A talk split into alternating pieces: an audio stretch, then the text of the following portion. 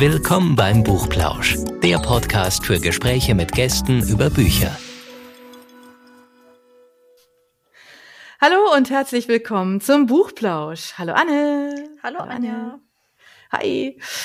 Anne und ich, wir haben heute einen Gast, also für mich ist es ja immer so eine Zeitreise, wenn wir über sowas reden, weil mich das irgendwie tatsächlich an Kindheit erinnert und ich das dann bei meinen Kindern wieder sehe, äh, das Thema. Aber egal, ich greife schon vor. Ich möchte erstmal ganz kurz sagen, wen wir zu Gast haben und äh, Anne kann ihn gleich mal vorstellen. Ich sage jetzt mal kurz Hallo. Johannes Stangl. Hallo. Hallo. Johannes ist Autor einer wunderbaren Krimireihe und außerdem Mitwirkender im spezial gelagert Sonderpodcast. Spezial gelagerter Sonderpodcast. Ja.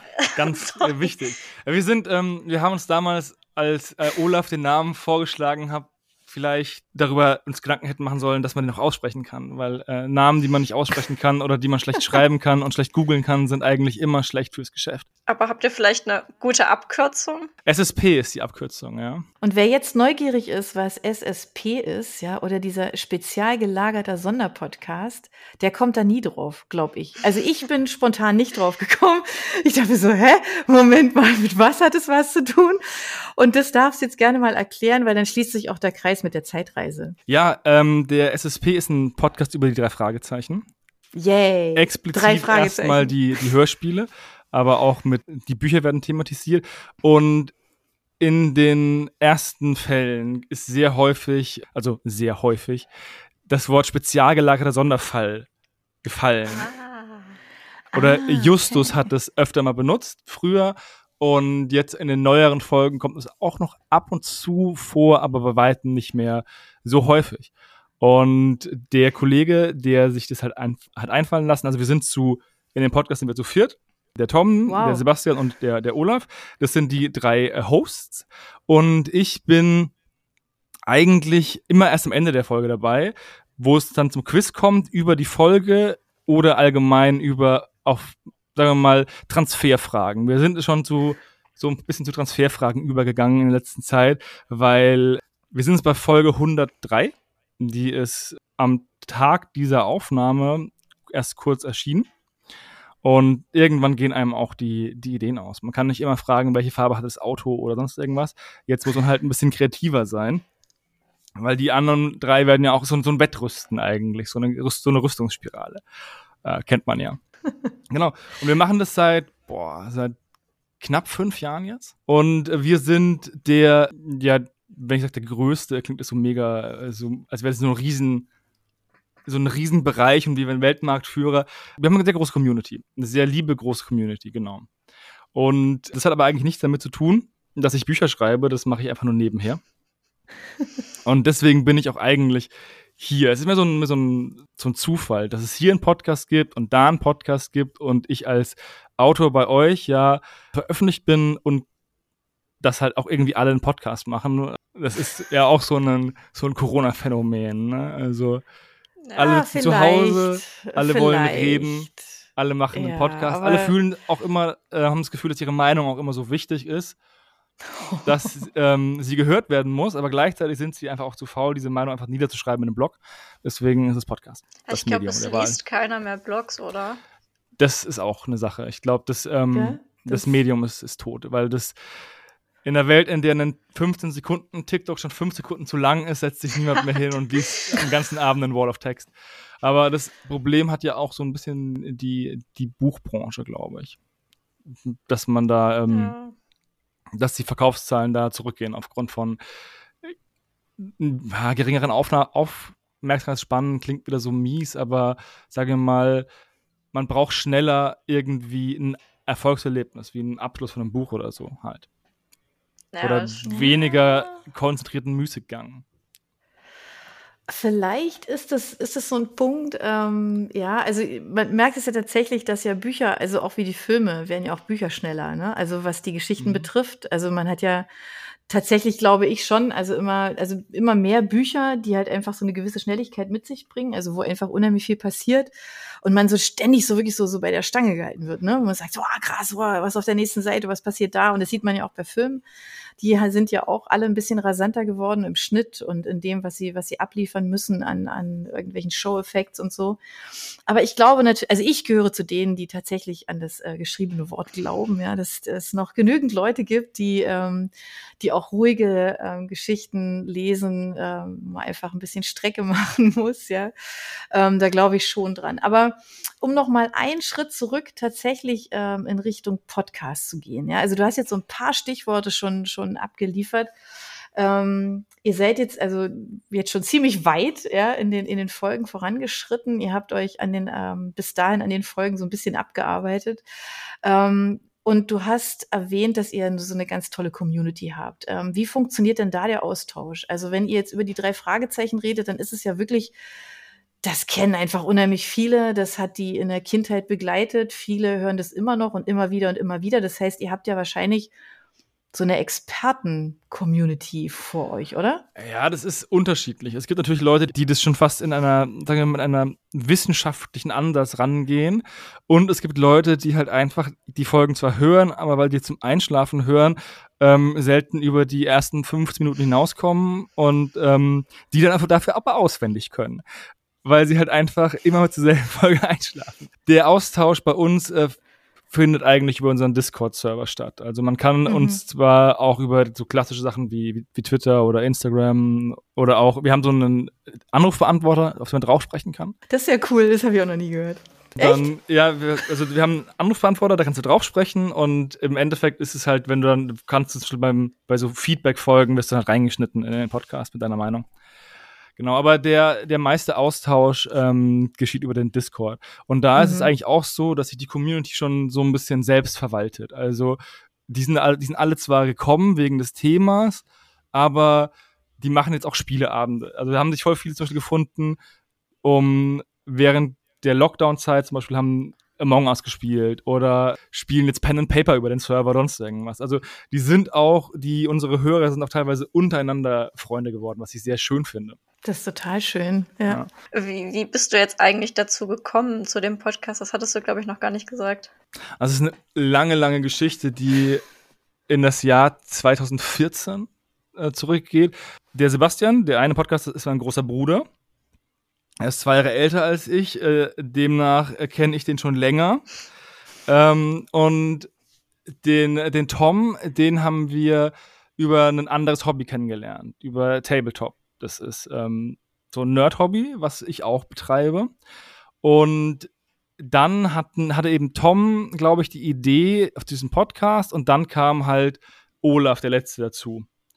Und ja, das ist so runtergebrochen, die, ähm, die gesamte Story. Ich könnte mich. Aber was, aber weißt du, das eine ist ja zu sagen, naja, wir haben uns kennengelernt und dann haben wir uns irgendwie überlegt, wir machen einen Podcast. Aber was ist so die Intention gewesen? Also, was ist so euer, wolltet ihr einfach so ein bisschen über die drei Fragezeichen erzählen, labern, austauschen, was auch immer? Also was war so ein bisschen, wo ihr gesagt habt, ja, cool, das machen wir jetzt? Ich weiß es gar nicht, ganz ehrlich gesagt, wo die, wo, okay, ähm, also wir haben davor schon gepodcastet zusammen mhm. bei einem anderen Projekt, eben über so ähm, Tabletop und äh, Rollenspiel und Brettspiel-Kram. Ähm, mhm.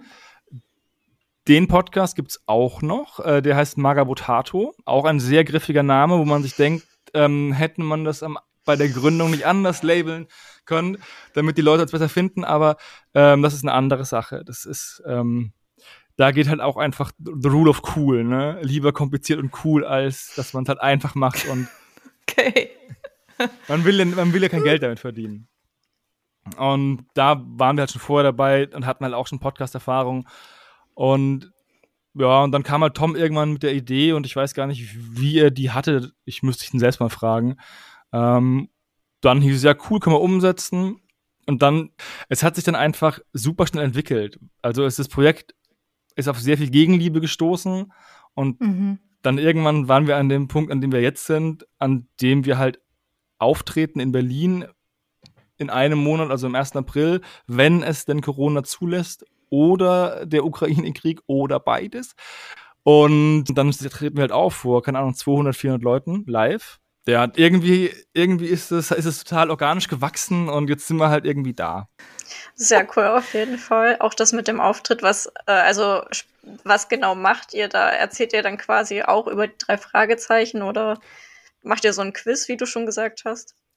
Es ist halt eine Folgenbesprechung. Also jede, jede Episode ist ja die Besprechung einer dezidierten mhm. Folge und das geschieht dann halt einfach live. Okay, vor, ähm, vor Publikum.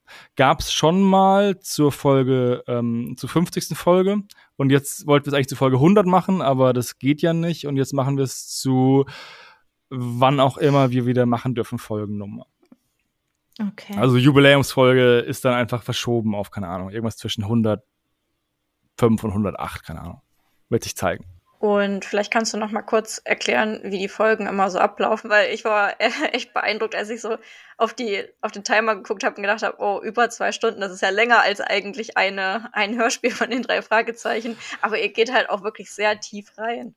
Die, die, die Folgenstruktur ist eigentlich sehr ähnlich. Also sollte eigentlich immer gleich sein. Es gibt eine kurze Begrüßung, dann reden die drei darüber, was sie sonst noch so gehört haben in der Hörspielwelt, um auch so ein bisschen Blick über den Tellerrand zu haben, an Podcasts, Musik oder Hörspielen, auch Filmen oder so. Dann wird auf die Sprecher eingegangen, dann wird der Inhalt der Folge äh, adressiert, dann wird ein Fazit gezogen und ein Klischee-Koeffizient bestimmt, der ähm, eigentlich kein Klischee-Koeffizient ist, sondern ein ein wiederkehrender Musterkoeffizient, also diese klassischen ähm, Serienbestandteile. Und dann gibt es dieses wunderschöne Quiz und da taucht dann ich auf. Das heißt, ich bin nur am Ende, aber das Dranbleiben lohnt sich. Es ist sehr witzig am Ende. Und dann ist es vorbei. Und es kann durchaus mal passieren, dass es eben zwei Stunden dauert. Zwei oder zwei Stunden zwanzig. Wie ich glaube jetzt, ähm, die letzte Folge ist, glaube ich, super lang geworden. Keine Ahnung, wie das passieren konnte. Ihr habt euch viel zu erzählen dazu. Ja. Ja, genau. Ist das ja auch ist schön, ja dass ähm, man nach 103 Folgen, also 103 regulären Folgen und keine Ahnung, über 200 Gesamtfolgen sich noch so viel zu erzählen hat. Das stimmt. Ja, du meintest ja vorhin auch, dass beim Quiz du dann jetzt schon langsam zu anderen angrenzenden Themen ähm, quasi übergegangen bist, weil du nicht immer fragen kannst, welche Farbe das Auto hatte. Aber das fand ich halt auch sehr cool, weil man dann auch wirklich so nice to know Fakten bekommen hat, die man wahrscheinlich sonst niemals wüsste. Ja, aber das hat dann dazu geführt, dass ähm, die Vorbereitung so sehr aufwendig war, dass einfach jede Notiz aufgeschrieben wurde.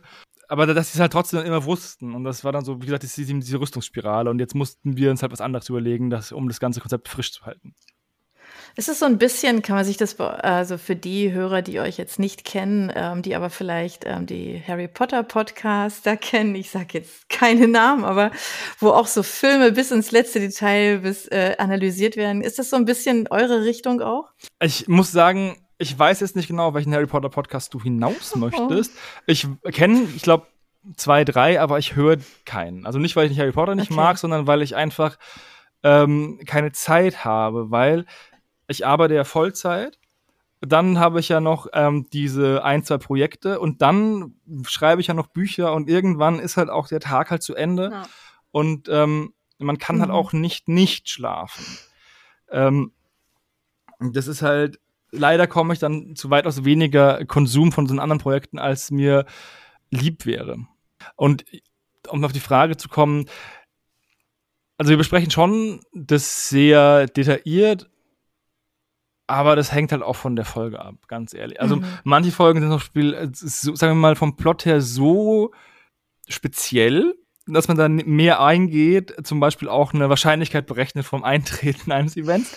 Ich habe mal für die flüsterten Puppen, das ist irgendwie Folge 190 irgendwie, nee, oder 100, keine Ahnung, im oberen 100er Bereich, mal ein Verlustdiagramm gemacht, weil der Plan so krass unrealistisch ist, dass der irgendwie nur eine Promille-Chance hat, dass er klappt wenn man einfach an jeder relevanten Entscheidung eine 50-50 Entscheidung treffen würde und ähm, wie dieser Plan halt, da habe ich ein Diagramm gemalt für. Es ist sehr, es ist sehr unwahrscheinlich, dass dieser Plan funktionieren würde. Und er funktioniert ja auch nicht am Ende. Gewinnt der Fragezeichen. Ich finde, das ist auch so das Witzige an euren Folgen, dass ihr halt mit dieser Erwachsenenlogik an diese Geschichten rangeht, die halt teilweise einfach so abstrus sind. Und als Kind hat es einem überhaupt nicht gestört. Das ist einem vielleicht auch nee, nicht die aufgefallen. Meisten, die, die meisten Fehler fallen einem auch erst auf, wenn man es zwei, dreimal, zwei, dreimal hört.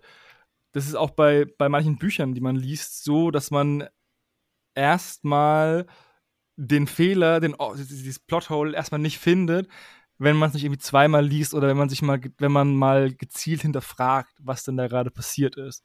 Ob das zum Beispiel vom Timing her realistisch ist. Ob diese Figur gerade überhaupt da sein kann, wenn sie gerade fünf äh, Seiten vorne, vorher noch woanders war. Aber das hilft mir zum Beispiel auch, ähm, sozusagen mein eigenes, ähm, meine eigenen Konzepte besser aufzustellen, weil ich ja weiß, welche Fehler andere schon gemacht haben mhm. und jetzt versuche ich ja nicht reinzutappen.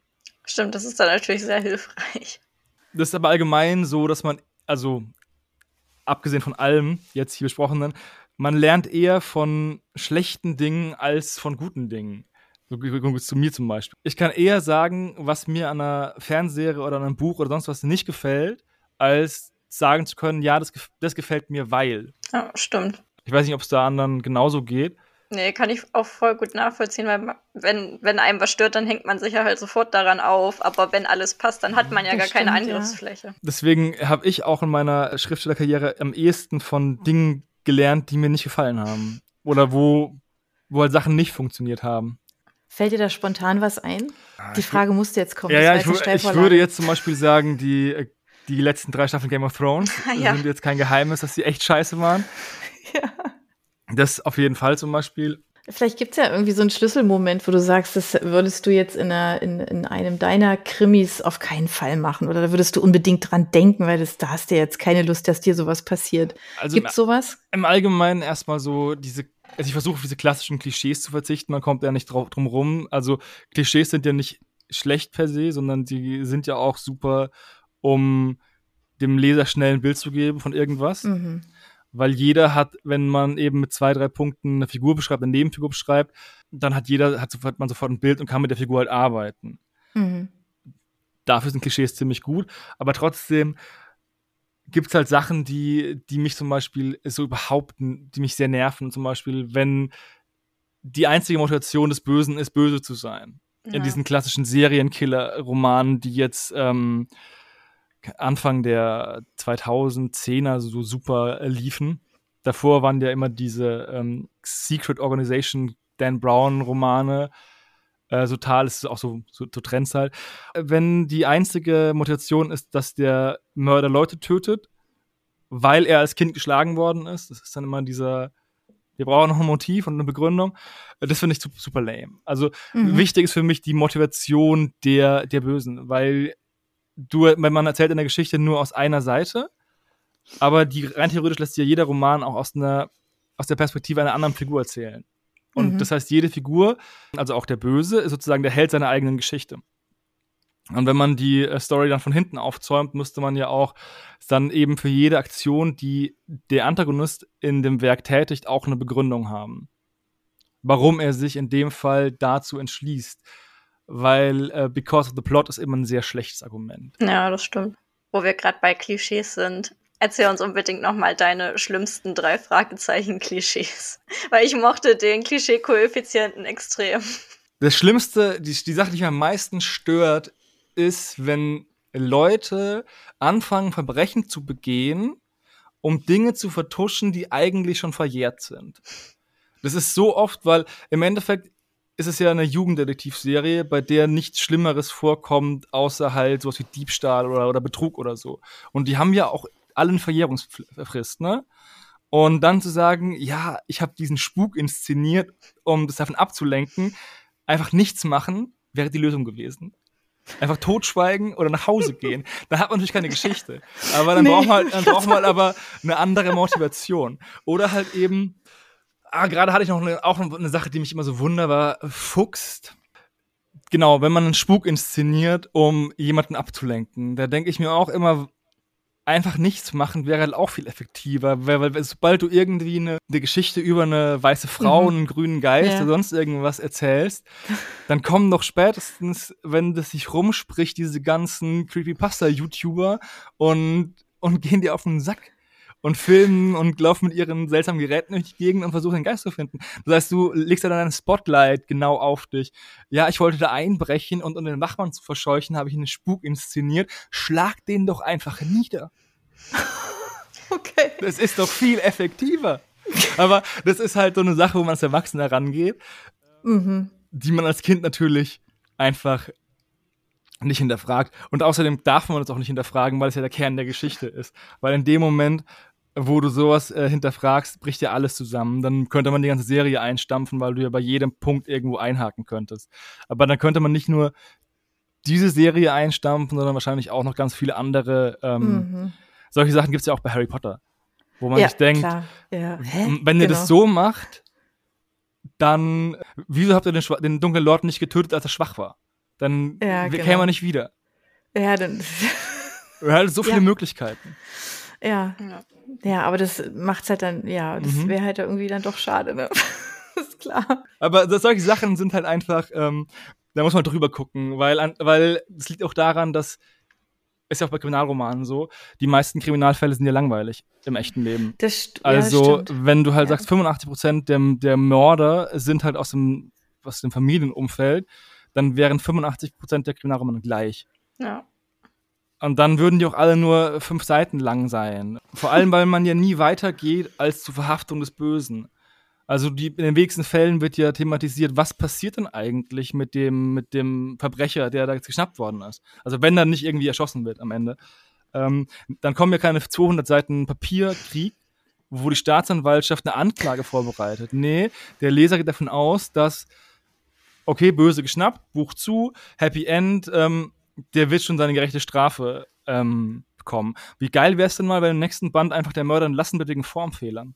Ich finde es eigentlich ganz spannend, also das, was, was ihr da macht. Ich habe mich die ganze Zeit gefragt, wir hatten, ähm, Anne und ich, wir hatten schon mal einen Podcast ähm, zu dem Thema drei Fragezeichen und haben uns ähm, sowohl mit ähm, Verlag als auch mit Autoren unterhalten. Die, es sind ja mehrere, die einfach ja. äh, die Fragezeichen schreiben.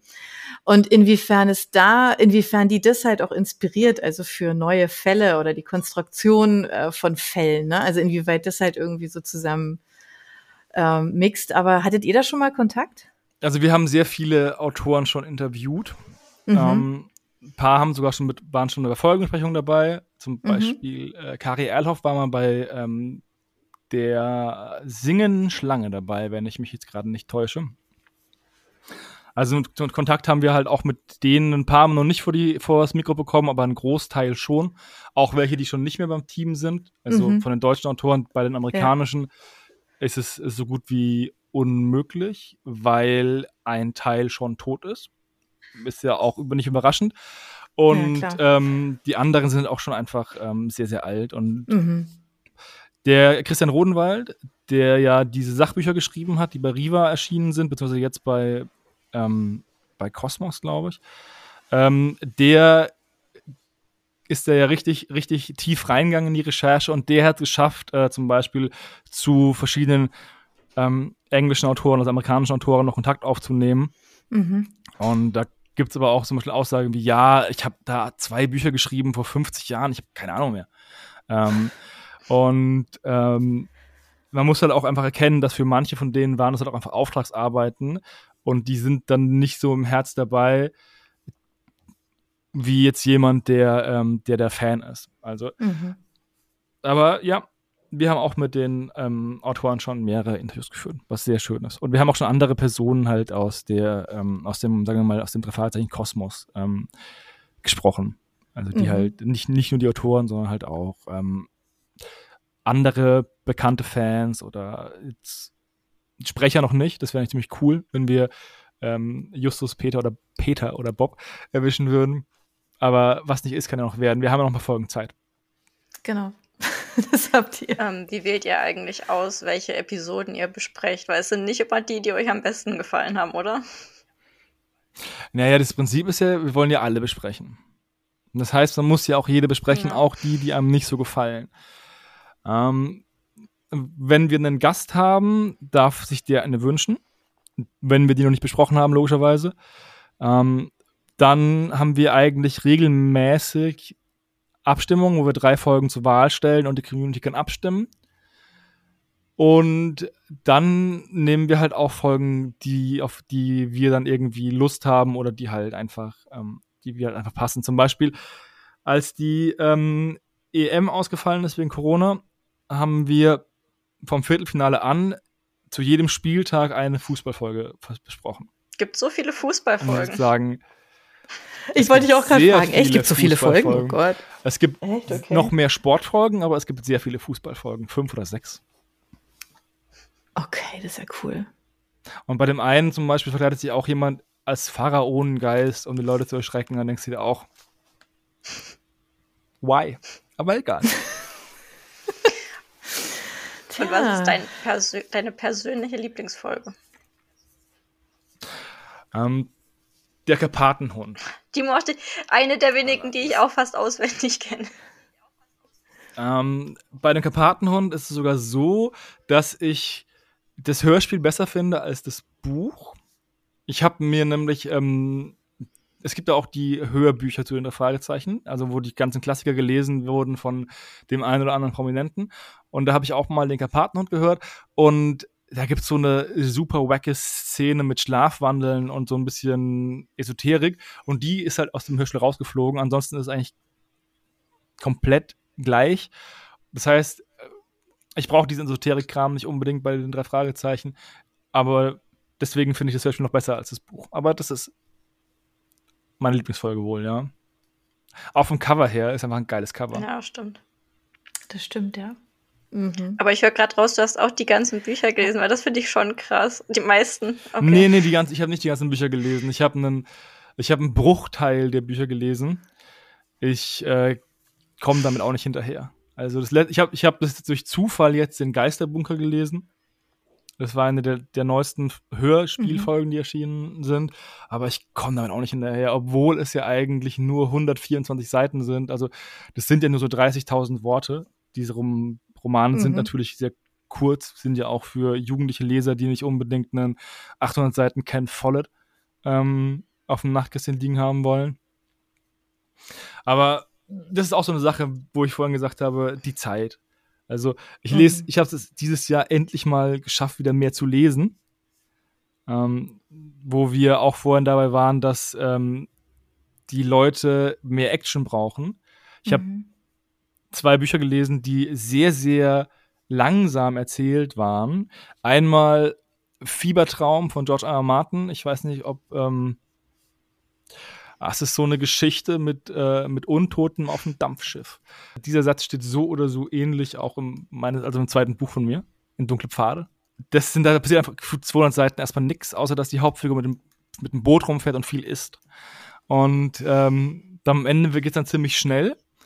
Und dann habe ich gelesen, der Herr der Fliegen, wo sich gefühlt jedes Kapitel in zwei Sätzen zusammenfassen lassen würde. Und ich mir die ganze Zeit denke, wow, ja, die Sonne scheint, aber was machen die anderen? Also, weil die ganzen Naturbeschreibungen halt extrem viel Platz einnehmen und damit halt die, das, diese Story super langsam machen. Aber das war halt, wann wurde es geschrieben? 1954. Das ist halt, ja, das ist halt 70 Jahre her, fast schon. Also, das muss man sich auch mal für mich ist es auch Gefühl, dass die 90er noch nicht so lange her sind, aber die 90er sind genauso weit weg wie das Jahr 2050. Oh ich will es nur mal gesagt haben. Ja. Ähm, nur mal so ein bisschen die Leute die, daran zu erinnern, in welchem Jahr wir leben.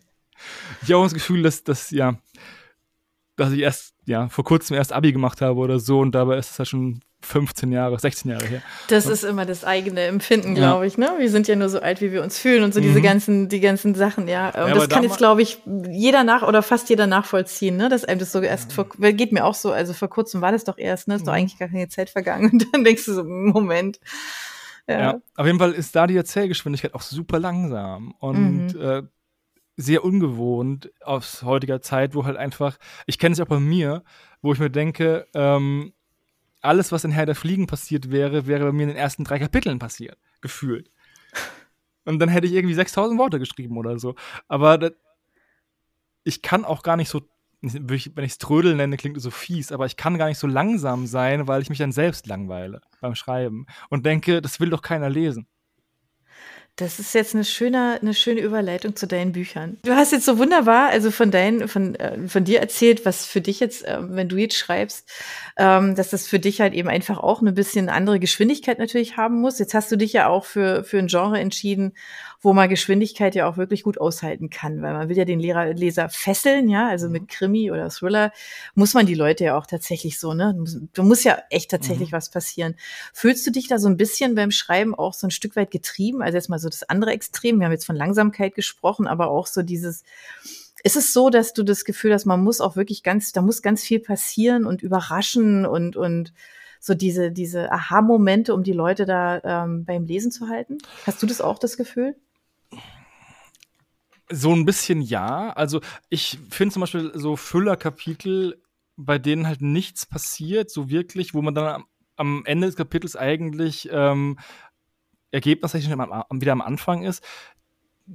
Boah, die, ähm, die kann ich nicht schreiben oder die will ich nicht schreiben. Aber ich bin da auch ein bisschen anders als andere Autoren. Ich kenne da Kollegen, die sagen, okay, wenn der ähm, Roman ähm, 90.000 Worte hat oder so, dann schreiben sie halt 120.000 im ersten Entwurf und streichen 30.000 weg. Und wenn ähm, ich halt, wenn mein Roman 90.000 Worte hat, dann hat der erste Entwurf halt 50.000.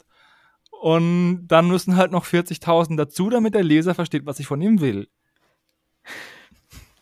Und ich fasse mich, okay. eher, ich fass mich eher sehr kurz, ähm, mhm. als dass ich ins Schwafeln komme.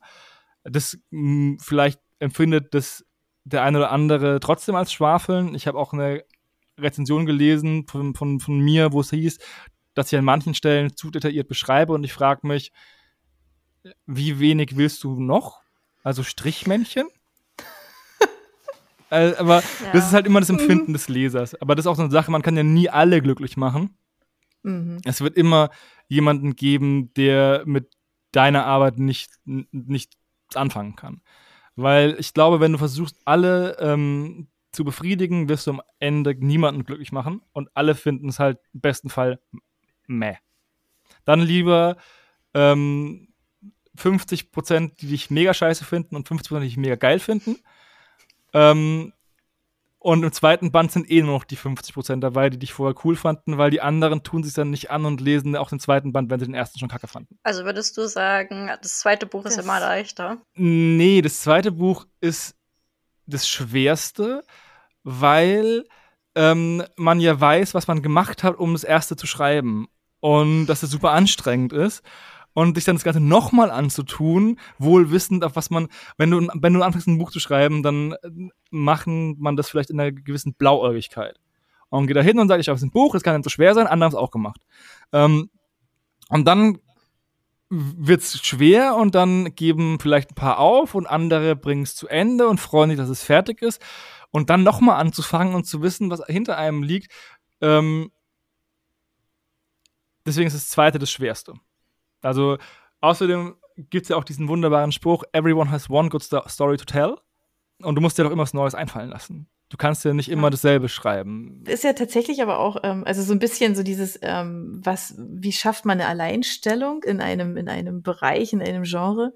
Wie ist es bei dir? Also ich meine, es gibt einen Haufen Krimis, gibt's am Markt, genauso wahrscheinlich wie Liebesgeschichten, aber man hat ja als Krimi-Autor oder als Thriller-Autor, ähm, hat man, glaube ich, schon irgendwie so den Anspruch, ich mache jetzt was ganz Besonderes, was Unverwechselbares. Was ist das bei dir?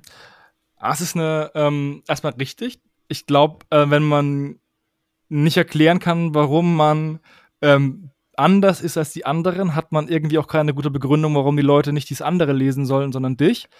Auf der anderen Seite muss ich jetzt nachdenken. Ähm,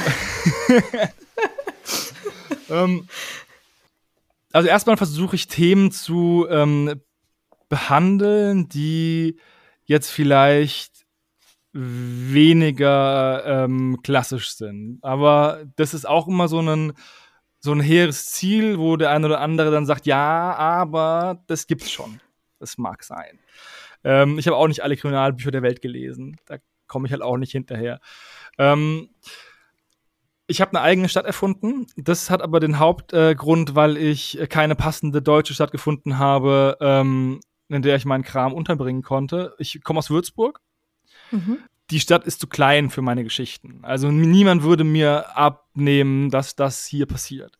Das ist auch gut so, weil ich wohne hier gerne und wenn die, meine Stadt wäre so wie Würzburg, würde ich hier wegziehen. Ähm, in, in, irgendwo aufs Land. Ich finde, solche Sachen müssen immer andere entscheiden. Äh, hier, Anna hat ja jetzt die, meine, zumindest den ersten Teil gelesen, beim zweiten hast du ihn gelesen? Noch nicht. Aber den ersten, genau. Dann, dann kannst du ja sagen, was ihn von anderen Geschichten des Genres abhebt. Ja, ich, ich gebe einfach mal das weiter. Also wie du schon gesagt hast, ähm, dass du halt Themen ansprichst, die jetzt noch nicht so im, im Krimi-Genre vertreten sind, wie jetzt zum Beispiel der typische Serienkiller oder so. Ähm, Im ersten ist das eben die Fußballthematik, also das Doping im Fußball. Und das fand ich schon auf jeden Fall interessant, einfach weil ich jetzt darüber noch nichts gelesen hatte. Und dadurch, sobald mir ein Buch was Neues erzählt, ist es damit für mich automatisch schon interessant. Wobei ich mir damit ja krass selbst ins Bein geschossen habe, erstmal, weil das ist ja kein, also Fußball ist ja jetzt eher ein Männerthema, ne? Und 80 Prozent der Lesenden sind Frauen. Das heißt, der Überlapp ist jetzt hm. nicht so groß. Das heißt, und das als Launch für eine Serie, da hätte ich auch mehr nachdenken können. Das, das ist so ein wiederkehrendes Thema, ne? Ähm, wenn man Dinge macht und man Bock drauf hat und dann am Ende sich überlegt, hm, anders hätte sich besser verkauft. Aber ich hatte Bock auf das Thema und deswegen habe ich es geschrieben. Und das ist ja auch ein, eigentlich die richtige Herangehensweise. Ja. Wenn man jetzt ähm, nur was schreibt, weil es der Markt möchte, dann weiß ich nicht, ob man damit halt glücklich wird. Weil so viel Geld wirft der Buchmarkt dann auch nicht ab, als dass man sagt, okay, ich schreibe jetzt irgendwas und werde damit super reich und kompensiere dann mit dem Geld, dass ich irgendwas schreibe, was ich nicht möchte. Deswegen sollte man das machen, was man auf was man Bock hat und dann gucken, dass es halt, ähm, also dieses, mhm. man sollte schreiben, was man selber gerne liest. Ähm, und dann, wenn es sich verkauft, umso besser.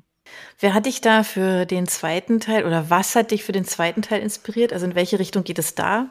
Wenn ich jetzt zu viel verrate über die Inspiration, dann spoiler ich schon, weil ah, okay. ähm, sowohl Fall 1 als auch 2 als auch 3, an dem ich gerade arbeite, basieren im Kern alle, alle auf wahren Geschichten. Okay. Ähm, die dann aber ähm, an irgendeiner Ecke halt ähm, anders abbiegen. Und wenn ich halt den Fall, den Kriminalfall nehme, also nenne, den, der jetzt auf dem zweiten Teil basiert, dann verrate ich zu viel. Deswegen kann ich da nicht nichts verraten.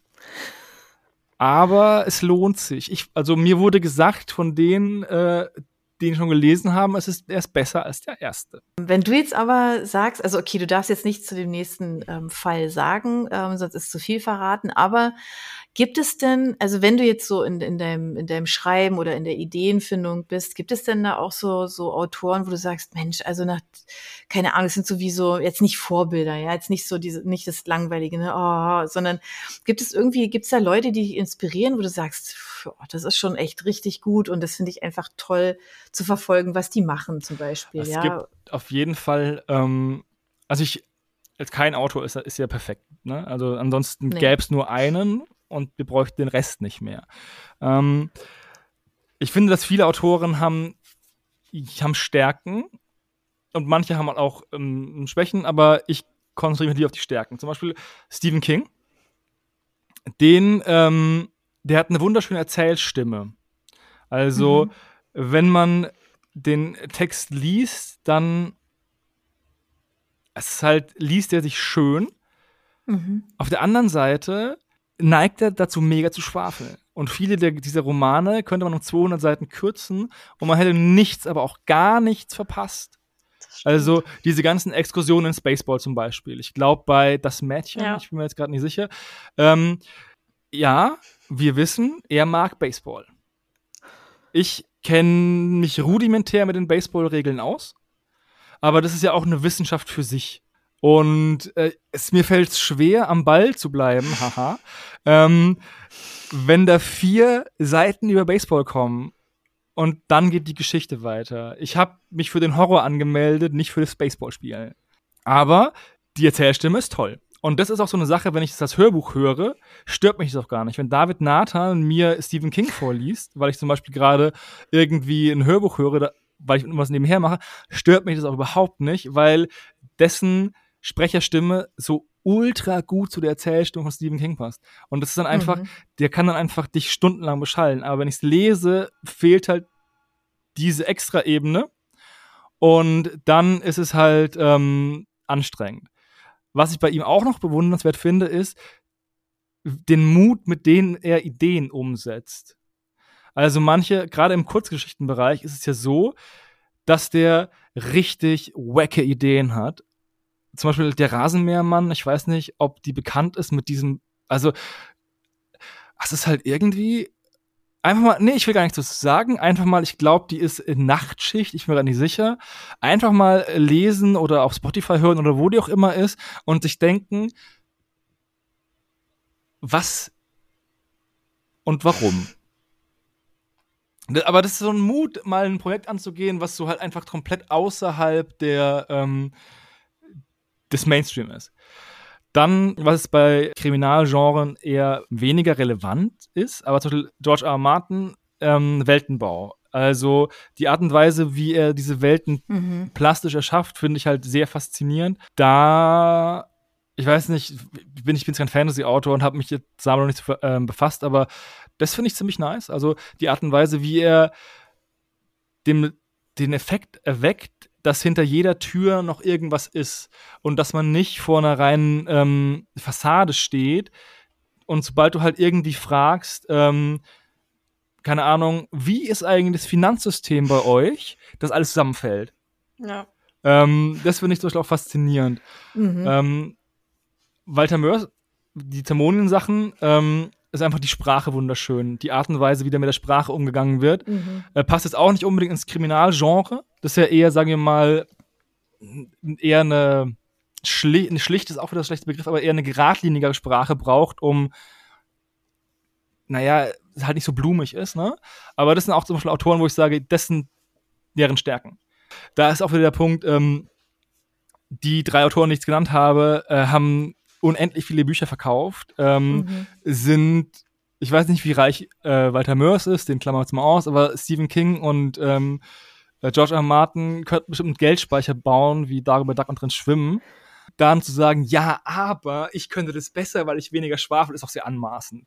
Ähm, deswegen äh, halte ich mich da zurück. mit der Kritik. Ich finde es immer schwer. Da macht man sich selbst dann immer so angreifbar. Aber ich meine, vor allen, vor allen Dingen an King kann man ja wirklich viel, und da gibt es ja auch viele, die was an ihm auszusetzen haben. Und er, trotzdem wird das nächste Buch immer gekauft. Also man muss einfach auch gar nicht perfekt sein, um sich gut zu verkaufen, um viel gelesen zu werden, um viele Fans zu finden. Ja, das ist dann auch immer ein Selbstläufer, irgendeinem gewissen Punkt. Also man könnte wahrscheinlich gewisse Genreautoren einfach durch andere Genreautoren ersetzen, die, also wenn man jetzt Sebastian Fitzek als größten Thriller-Autor ähm, Deutschlands nimmt, ne? Da gibt es ja auch Leute, die ihn, die ihn kritisieren, teilweise berechtigt, teilweise unberechtigt. Ähm, aber das halt auch so ein, ich weiß nicht, auch so eine gewisse Art, äh, so ein, so ein Hype-Status erreicht, wo die Leute halt auch das einfach kaufen, weil der Name von ihm draufsteht. Und weil sie davon, also sie gehen dahin und er ist der beste oder der erfolgreichste Autor. Deswegen muss es gut sein, deswegen kaufe ich das, deswegen finde ich das gut, weil. Weil. Und so setze ich das halt fort bei manchen halt. Ab einem gewissen Punkt. Ja, stimmt schon. Wobei ich jetzt gerade sagen würde, Stephen King, da würde man schon merken, wenn das jemand anders schreibt. Ich glaube, das ist, er hat schon relativ eindrücklichen Stil, wobei vielleicht auch gerade so eindrücklich, dass man den gut nachahmen könnte, wenn man wollte. Wenn ich das so zusammenfassen würde, also dass, dass dich das schon inspiriert, ähm, was andere Autoren machen und dass es nicht unbedingt Krimi-Autoren sein müssen. Weil das, nee. was du jetzt ja, ne, du hast ja einmal so einen Ritt jetzt einmal durch, durch verschiedene ähm, Genres ja auch gemacht. Das ist ja eigentlich auch ganz cool, weil das finde ich tatsächlich spannend, ja. Also wenn man sich ähm, tatsächlich, also wenn man so nach, nach allen möglichen Autoren guckt, die verschiedenste Sachen schreiben, weil das macht's ja am Ende des Tages Tages ja auch bunt. Ja, es gibt ja unterschiedliche Stärken, wie wir jetzt ja schon, schon ähm, gerade auch festgestellt haben. Ich glaube, ähm, da nimmt man immer was Gutes für mhm. sich mit. Also man muss natürlich wissen, was in seinem Genre passiert, also genau, was klar. gelesen wird und wo man halt steht. Aber wenn man halt nur in seinem Genre unterwegs ist, fällt es halt auch einem irgendwann schwer, sich weiterzuentwickeln, weil man ja dann mhm. immer nur im selben Teich fischt und ähm, dann nie mal einen Input von außen bekommt. Also ich mhm. muss sagen, dass ich sogar relativ zurzeit relativ wenig Kriminal- und Thriller-Romane lese oder höre, weil ich gerade nicht dazu komme. Der letzte war, äh, war Volker Kutscher, Der nasse Fisch. Das, der ist ja schon etwas älter, der Roman. Und der ist auch super langsam erzählt auf, ich weiß nicht, viel 800 Seiten oder so. Und da ist zum Beispiel sehr viel Gelaufe drin, von A nach B und dann da keinen Erfolg haben und wir zurücklaufen und dann da keinen Erfolg haben. Aber trotzdem, obwohl der super langsam erzählt ist für Kriminalroman, habe ich mich gut unterhalten gefühlt, weil es einfach gepasst hat. Also, ähm, weil die Zeit damals halt auch langsamer war. Wenn's, wenn der Typ halt Internet hätte, dann wäre der Fall halt wahrscheinlich innerhalb von 100 Seiten ge geklärt gewesen oder irgendeine Überwachungskamera hätte das aufgenommen oder sonst irgendwas. Ne? Das ist ja auch der Fluch der Technik. Um den Bogen zurückzuschlagen zu den drei Fragezeichen und Detektivgeschichten im Allgemeinen. Je mehr Technik zur Verfügung steht, und äh, DNA und Fingerabdrücke und Kameras und hier GPS und Tracking und so Zeug, muss man sich ja erstmal als Normalsterblicher ähm, super mit dem Thema auseinandersetzen, damit man keinen Blödsinn schreibt, ne? Da, da kommt jetzt mein wissenschaftlicher Hintergrund mir ein bisschen entgegen, wobei ich kein Kriminalist bin, sondern halt nur Chemiker. Aber das macht halt auch die Art und Weise, wie man Geschichten konstruiert, äh, schwieriger, weil wenn du halt grundsätzlich muss immer ein Handy kaputt gehen erstmal, weil du davon ausgehen musst, dass jeder sein Telefon dabei hat. So, jetzt ist Deutschland natürlich ideal dass, dafür, weil unsere Digitalisierung so schlecht ist, dass dir jeder abnimmt, dass du einfach im Harz keinen Empfang hast. Das heißt, wenn du da was machst und da was ansiedelst, da kannst du bis 2040 Romane schreiben, wo die Leute keinen Empfang im Harz haben und vom Serienkiller wegrennen, weil unsere Regierung dann auch nichts gemacht hat, ob da irgendeine Sendemacht steht. Ähm, aber das ist ja auch schwer, weil du ähm, das ja auch wieder einen Punkt hast, wo du, ja, ruf doch einfach da an dann ist der Fall, ja, dann, dann passiert die Geschichte nicht. Also musst du irgendeinen Workaround machen, warum jetzt diese Information in dem Moment über dieses mögliche Medium nicht zur Verfügung steht. Und es ist halt schwer, wenn man alles googeln kann. So einen coolen, so einen, so einen coolen Rätseltext. Ja wo du dann vielleicht in die Bibliothek gehen musst und dann ein vergriffenes Manuskript raussuchen musst oder irgendein Lexikon oder sonst irgendwas. Ja, da gehst du auf Wikipedia und gibst den Kram ein und dann kommt da meinten sie und dann bist du halt in 30 Minuten fertig. Das nimmt halt diesen ganzen Charme. Ähm, das stimmt der Recherche, also die Recherche für den, für den, Autor, um das Buch zu schreiben, ist leichter, aber die Recherche für die Charaktere, die er durch das Buch scheucht, ist halt auch viel leichter. Und da muss man sich halt immer Gedanken machen, war, warum rufen die jetzt nicht einfach die Polizei? Aber dann, ja, okay. okay, es ist ein eingeschneites Landhaus und jetzt ist gerade zufälligerweise äh, die Telefonleitung gekappt worden und dann sagt einer, ja, aber ich habe hier ähm, vier Balken empfangen, weil ich nämlich bei der Telekom bin und die haben das beste Netz und ich rufe einfach um Hilfe. So, und dann kommen die ja. halt und dann kommt halt nicht die Mörder-Mystery-Geschichte von Agatha Christie zustande. Das ist tatsächlich entzaubert, ja. Aber du hast gerade, du hast gerade so ein Stichwort gesagt, ähm, weil ähm, das Thema Chemie. Und das ist ja tatsächlich ja schon schon ganz spannend. Also es gibt ja zum einen dieses dieses ganze große Thema Hightech. Ähm, das hatte man ja auch groß in den Medien diskutiert, als jetzt der letzte James Bond kam äh, rauskam, endlich dann, dass man gesagt hat, okay, was muss denn jetzt eigentlich noch passieren? Wie hält man denn so einen James Bond rasant, ja, im Zuge der all dem, was jetzt ähm, ne, digital geboten ist. Und ähm, auf der anderen Seite ist Chemie ja was, ähm, was ja so ein bisschen, also nicht nur ein bisschen, ist ja sehr, sehr special. Ich weiß nicht, ob du diese ähm, Bücher kennst rund um Flavia de Luz, ähm, weil die habe ich nämlich mit meiner Tochter gelesen. Tatsächlich, ähm, da geht's ja darum, dass so ein, äh, so ein Mädel, so eine jugendliche Ermittlerin spielt, ähm, interessanterweise dann natürlich auch in der Zeit, wo es nichts mit Handys oder so, ja, von wegen schnell gelöst, sondern spielt halt irgendwie, äh, weiß ich gar nicht mehr, ich glaube in 50ern spielt es. Und so ein Mädel, was so ein Febel hat für Chemie und, ähm, und damit halt Fälle löst. Und das mhm. halt aber wirklich, also cool, also jetzt nicht so, das sind die Flavia de Luz kann ich wirklich auch sehr ans Herz legen. Ähm, es ist schön zu lesen und gar nicht unbedingt, das ist nicht Kinderbuch, sondern das ist schon, das ist schon mehr älter ein bisschen. Der zweite Teil heißt ja schon, Mord ist kein Kinderspiel, also sieht man ja schon, dass es kein Kinderbuch ist. genau.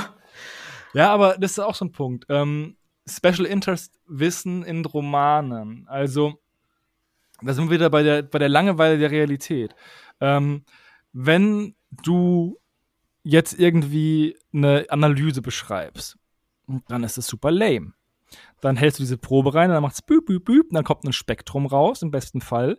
Ähm, und dann äh, suchst du halt irgendwie diese Peaks ab und schaust, was die, die halt sagen.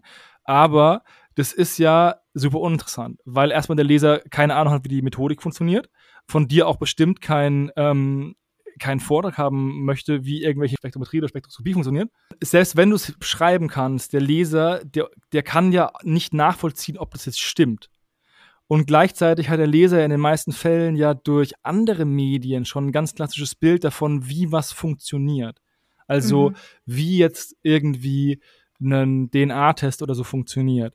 Das heißt, wenn du das dann beschreibst auf die Art und Weise, wie es richtig ist und nicht auf diese Art und Weise, wie es halt in Film und Fernsehen dargestellt ist, dann ist der Leser in einem Spannungsfeld, wo er sagt, okay, ähm, der erzählt mir irgendwas und die erzählen mir so, wie es seit 20 Jahren ist.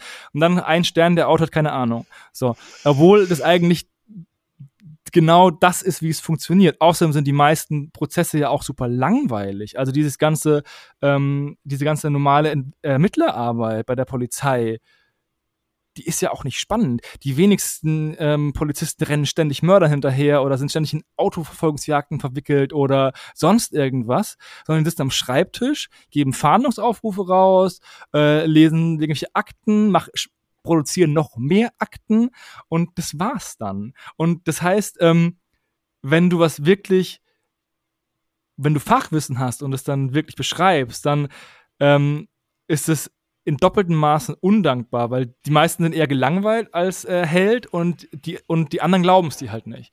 Ich habe auch eine Rezension, wo halt da steht, ja, bla bla bla, an den Haaren herbeigezogen und dann denke ich mir, ja, aber das basiert auf einem echten Fall.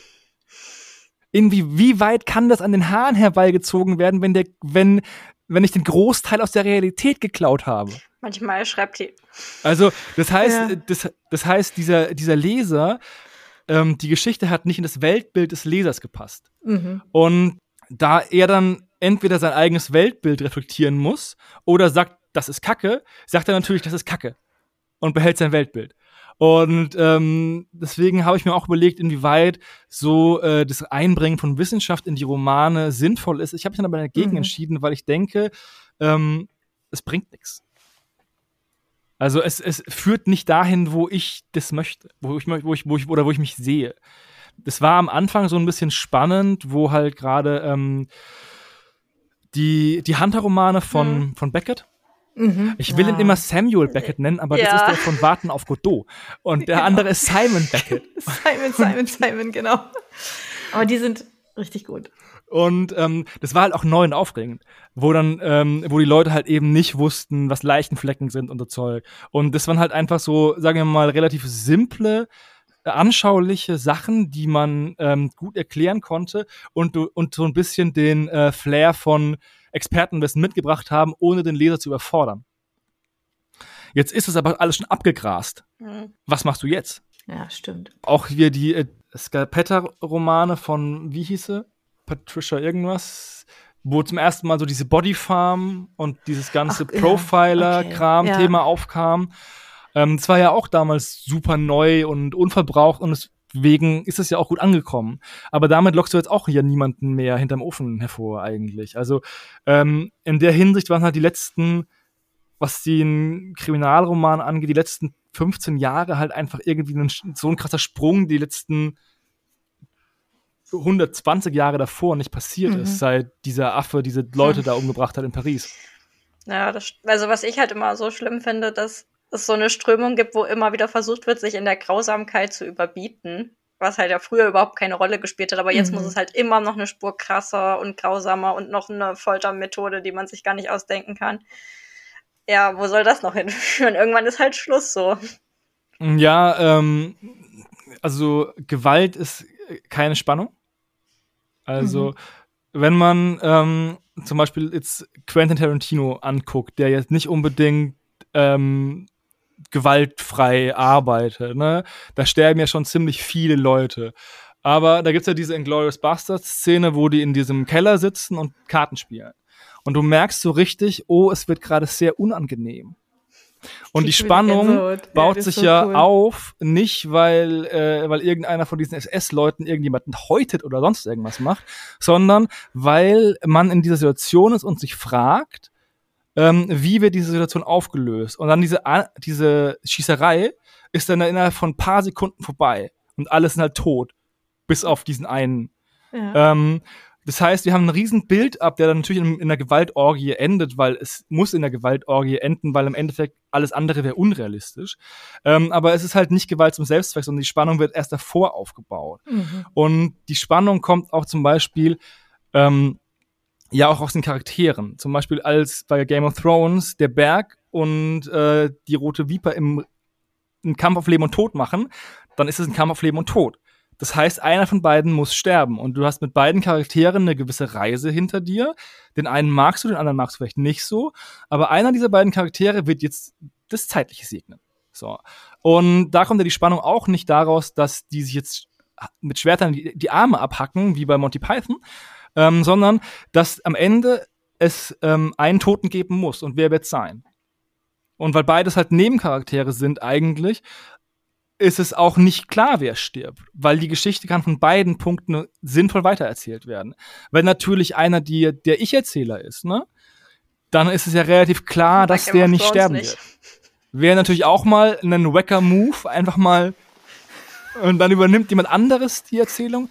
Ähm, aber daraus entsteht ja auch Spannung. Also, und dieses äh, Konzept, dass es immer brutaler werden muss, um, ähm, um, um Spannung zu erzeugen, das ist auch eine Sache, die ich nicht so, nicht so cool finde.